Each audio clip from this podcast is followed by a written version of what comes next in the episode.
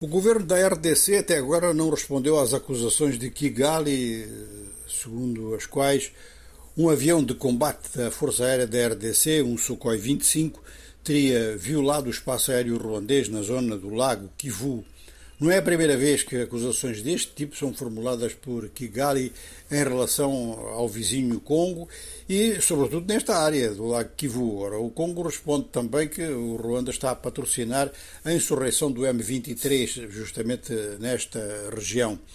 A acusação agora é feita em termos assim um pouco mais enérgicos e não se sabe se o governo congolês vai uma vez mais ignorar as acusações, que parece que são verdadeiras. Agora, o que também parece que é verdadeiro está a dar lugar mesmo a movimentações internacionais é que o M23 é um prolongamento do, do governo e do exército do Ruanda. Os Estados Unidos e a França já pediram várias vezes ao Ruanda e voltaram a fazê-lo recentemente no sentido de não dar apoio ao M23 e assim facilitar as diligências internacionais para que se encontre paz na região dos Grandes Lagos. A morte no dia de Natal de uma advogada muito conhecida em Lagos, a advogada Bolan Le Prahem, que foi morta por um agente da polícia e a tiro, isto está a provocar uma grande comoção até hoje, inclusive com propostas de movimentação de protestos.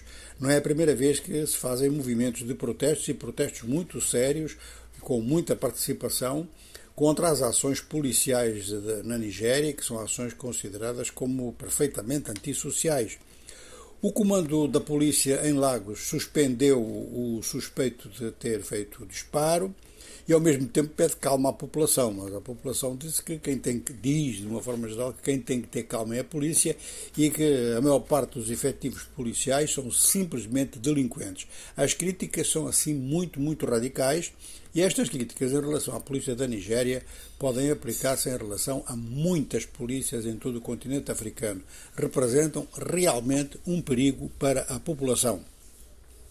Na Etiópia a situação está diferente, é o reencontro de famílias que estavam separadas há quase dois anos, que está a marcar a atualidade, inclusive com imagens de televisão muito, muito emotivas, e isto vem na sequência então da reabertura dos voos diretos entre Mekele, a capital de, da província do Tigre, e Addis Abeba. Isto significa também que do lado humano há aqui um conjunto de imagens que ajudam muito a restabelecer um clima de confiança entre as duas partes.